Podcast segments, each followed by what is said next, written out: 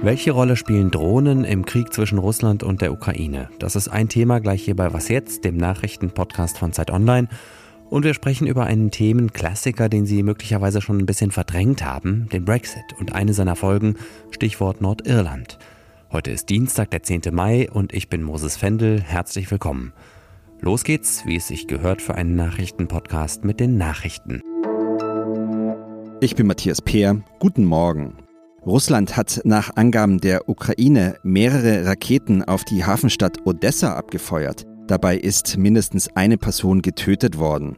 In der Stadt sind mehrere Explosionen zu hören gewesen. Laut dem ukrainischen Militär ist unter anderem ein Einkaufszentrum und eine Lagerhalle getroffen worden. In Mariupol befinden sich angeblich immer noch Zivilisten in dem belagerten Werk Azovstal. Das hat die lokale Verwaltung mitgeteilt. Sie hat damit Berichten widersprochen, nach denen angeblich alle Zivilisten bereits evakuiert worden sind.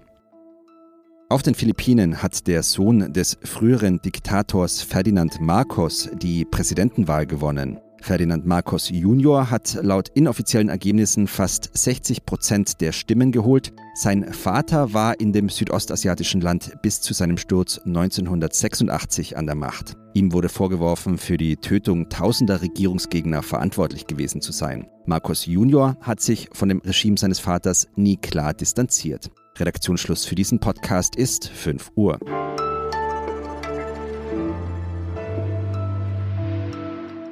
Drohnen. Das sind unbemannte ferngesteuerte Luftfahrzeuge. Man sieht die Dinger immer häufiger, zum Beispiel wenn sie im Park von Hobbypiloten gesteuert werden. Sie sind Gegenstand von Zukunftsvisionen wie dem Flugtaxi oder der Paketdrohne. Und auch für Film und Fernsehen sind sie inzwischen unverzichtbar, weil damit tolle Luftaufnahmen gemacht werden können. Soweit erstmal die zivile Nutzung von Drohnen. Was wir aber auch wissen, schon seit Jahren werden Drohnen immer wichtiger, wenn es darum geht, Krieg zu führen. Und ich will mir jetzt mal anschauen, welche Rolle Drohnen im russischen Krieg in der Ukraine spielen. Das tue ich gemeinsam mit Hauke Friedrichs. Sie kennen ihn ja vermutlich schon. Er schreibt als Militärexperte für Zeit Online und ist regelmäßig hier bei Was Jetzt zu Gast. Moin, Hauke. Moin. Nenn mir doch bitte mal ein Beispiel, wie Drohnen im Krieg zwischen Russland und der Ukraine eingesetzt werden. Du hast ja schon die Hobbypiloten erwähnt. Auch in der äh, Ukraine kommen sehr viele zivile Drohnen tatsächlich zum Einsatz, besonders auf Seite der Ukraine.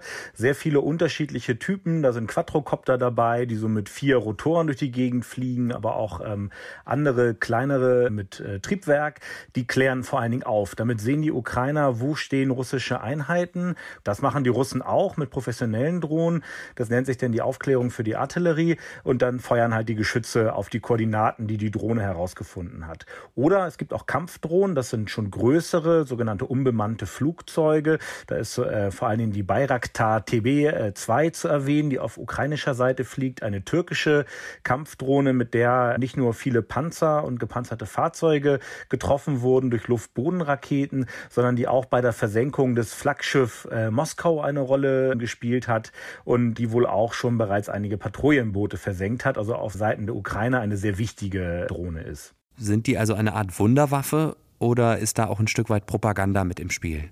Da ist sehr viel Propaganda mit im Spiel. Also die Bayraktar, die wird sogar besungen in Liedern. Wenn man das auf YouTube eingibt, sieht man einmal professionelle ukrainische Musiker, ähm, auch polnische Musiker, die Lieder über diese Drohne gemacht haben. Es gibt aber auch ukrainische Soldaten, die dann das Lied singen und die Bayraktar ist schon ein Mythos geworden. Alleine diese Furcht vor diesen angeblichen Wunderwaffen bewirkt was und selbst im russischen Funkverkehr kommt die, Bayraktar oft vor. Also wenn da eine Artillerie einen Panzer zerstört hat, denken die äh, ähm, Russen zum Teil sofort, das war die Drohne. Ähm, also das ist schon interessant, wie populär diese eigentlich nicht besonders herausragende Kampfdrohne in diesem Konflikt geworden ist. Wie kommt es denn eigentlich, dass Drohnen immer wichtiger für die moderne Kriegführung werden? Drohnen sind klein, leicht und kompakt. Selbst die Kampfdrohnen sind viel, viel kleiner als Kampfflugzeuge. Das heißt, dass der gegnerische Radar die kaum erfassen kann oder nur sehr schwer. Dazu fliegen sie auch oft sehr niedrig. Wenn man eine kleine Drohne verliert, kostet das wenige hundert Euro. Wenn man eine große Drohne wie Bayraktar verliert, kostet das so zwischen drei bis fünf Millionen Euro. Das ist marginal wenig, wenn man das vergleicht mit dem, was die Russen verlieren an Geld, wenn sie ein bemanntes Kampfflugzeug einbüßen. Das kostet das zehn, manchmal auch zwanzigfache. Und man verliert natürlich auch den Piloten. Das ist nicht nur menschlich tragisch, sondern aus militärischer Sicht verliert man jemanden, der sehr gut ausgebildet und teuer ist, während die Drohnenpiloten ja ähm, viele, viele Kilometer entfernt sind von ihrer Drohne. Und was schätzt du, Hauke, wie wichtig sind Drohnen für den weiteren Verlauf des Krieges? Sind die womöglich am Ende sogar kriegsentscheidend? Ich glaube nicht, dass die Drohnen den Krieg entscheiden. Das sind immer, es ist immer ein Verbund von Waffensystemen. Ähm, momentan im Donbass, äh, wo ja sehr schwere Kämpfe ähm, stattfinden, sind gerade Aufklärungsdrohnen äh, sehr, sehr wichtig, weil halt mit Artillerie gekämpft wird und die Artillerie muss wissen, wo sie hinschießen äh, soll und da helfen Drohnen entscheidend. Danke, Hauke, und bis bald. Sehr gerne.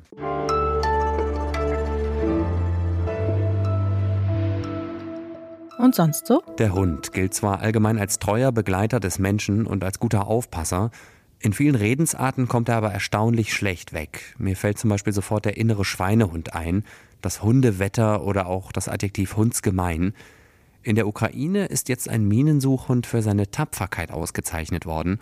Präsident Volodymyr Zelensky hat dem Jack Russell Terrier Patron vorgestern den Orden für selbstlosen Dienst verliehen. Er soll sich das Minensuchen selbst beigebracht haben und im Gebiet Tschernihiv im Norden des Landes schon auf mehr als 100 Minen oder andere tödliche Gegenstände aufmerksam gemacht haben. Ich habe mal gehört, dass Hund in Bayern auch als Kompliment, als Ausdruck von Anerkennung gelten kann.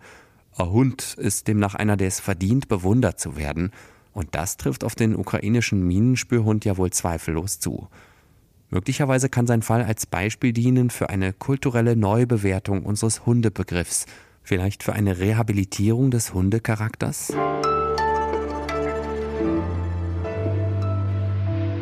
Obwohl heute schon Dienstag ist, will ich nochmal zurückschauen aufs Wochenende. In Nordirland ist nämlich was passiert, was möglicherweise große Auswirkungen haben könnte. In dem Landesteil von Großbritannien haben die Menschen ein neues Parlament gewählt und bei dieser Wahl hat zum ersten Mal eine Partei gewonnen, die Nordirland aus dem Vereinigten Königreich hinausführen und mit der Republik Irland wieder vereinigen will. Es ist die katholisch-republikanische Partei Sinn Fein. Ich habe Fragen und da hilft es eigentlich immer, sich mit Bettina Schulz in Verbindung zu setzen, die für uns aus London berichtet. Hallo Bettina. Ja, hallo nach Berlin. Wie überraschend ist dieser Wahlsieg und wie bedeutsam ist er? Ja, also der Sieg von Sinn Fein ist historisch. Nicht? Also man muss ja wissen, wegen des Bürgerkrieges und des Friedensvertrages später ist es so geregelt, dass das Landesparlament in Nordirland eine Doppelspitze hat, die immer von einem Vertreter der Unionists und einem Vertreter der Nationalists besitzt wird, ja. Und bisher war eben der First Minister, also praktisch der Ministerpräsident, immer ein Politiker der Unionists. Und das sind ja weitgehend die Wähler, die Nordirland weiterhin als Teil des Vereinigten Königreiches bewahren wollen. So, die Nationalists, die wollen ja das Gegenteil. Und daher ist es jetzt so erstaunlich und historisch, dass jetzt erstmals eben eine Politikerin der Nationalists, nämlich die Vertreterin von Sinn Fein, Michelle O'Neill, First Minister werden soll.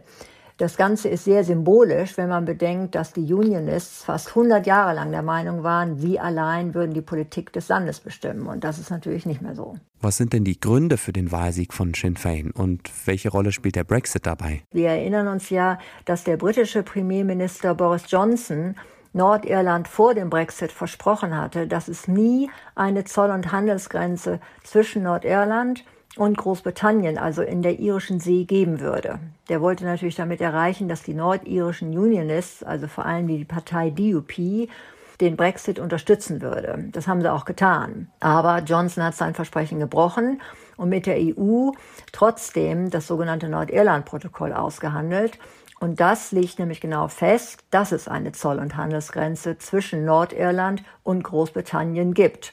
Und das haben aber die Unionists natürlich als äh, Verrat angesehen und haben deshalb jetzt die DUP bei der Wahl abgestraft. Und wie nah sind wir jetzt an einem Nord-Irexit, wenn ich das so formulieren darf, und an einer irischen Wiedervereinigung? Weit weg. Also der Punkt ist nämlich, dass Sinn Fein zwar jetzt von den Sitzen her die stärkste Partei ist, aber eine Abstimmung über eine Wiedervereinigung, die muss die britische Regierung erst zulassen, wenn sich abzeichnet, dass die Mehrheit aller Nordiren für eine Wiedervereinigung wäre. Und das, also das ist noch lange nicht der Fall, ja. Also mehr als die Hälfte der Nordiren, die wollen weiter im Vereinigten Königreich bleiben. Und im Moment sind also nur 37 Prozent für eine Wiedervereinigung. Der Rest ist sich unsicher. Also das reicht nicht, ja. Also jetzt muss erstmal regiert werden und alleine das ist schon schwierig, ja. Denn die DUP, also die Unionists, die haben jetzt erstmal gesagt, dass sie nicht bereit sind, an der Regierung überhaupt teilzunehmen, bevor dieses Nordirland-Protokoll, was sie so ärgert, gekippt wird. Aber ich meine, das Protokoll ist ein international gültiger Vertrag, der wird nicht einfach so gekippt. Ja, damit droht zwar Großbritannien, aber im Prinzip muss verhandelt werden. Ja. Und die EU hat auch schon Vorschläge gemacht, aber das wird jetzt erstmal dauern. Ja, das Problem muss man jetzt erstmal lösen. Okay, ich fasse kurz zusammen. Es war zwar ein historischer Wahlsieg, aber jetzt steht erstmal eine sehr schwierige Regierungsbildung bevor und eine irische Wiedervereinigung ist nicht in Sicht. Danke, Bettina. Ja, sehr gern. Und das war was jetzt am Dienstagmorgen. Zum Schluss möchte ich Sie noch um einen Gefallen bitten, nicht für mich, sondern für Pia Rauschenberger. Die arbeitet nämlich gerade an einer Was jetzt Sonderfolge zum Thema Psst, Geheimnisse. Und ich verrate, glaube ich, nicht so viel, wenn ich Ihnen jetzt erzähle, dass Pia dafür ein bisschen Anschauungsmaterial braucht. Wollen Sie uns vielleicht ein Geheimnis anvertrauen? Ein süßes oder gerne auch ein schmutziges? Das ist möglich und zwar selbstverständlich diskret und anonym in Form einer Sprachnachricht per WhatsApp, Signal oder Telegram. Die gar nicht so sehr geheime Nummer lautet 0170 7471 735. 0170 7471 735. Pia sagt Danke. Und ich sage natürlich auch Danke fürs Zuhören. Mein Name ist Moses Fendel. Machen Sie es gut und bis bald.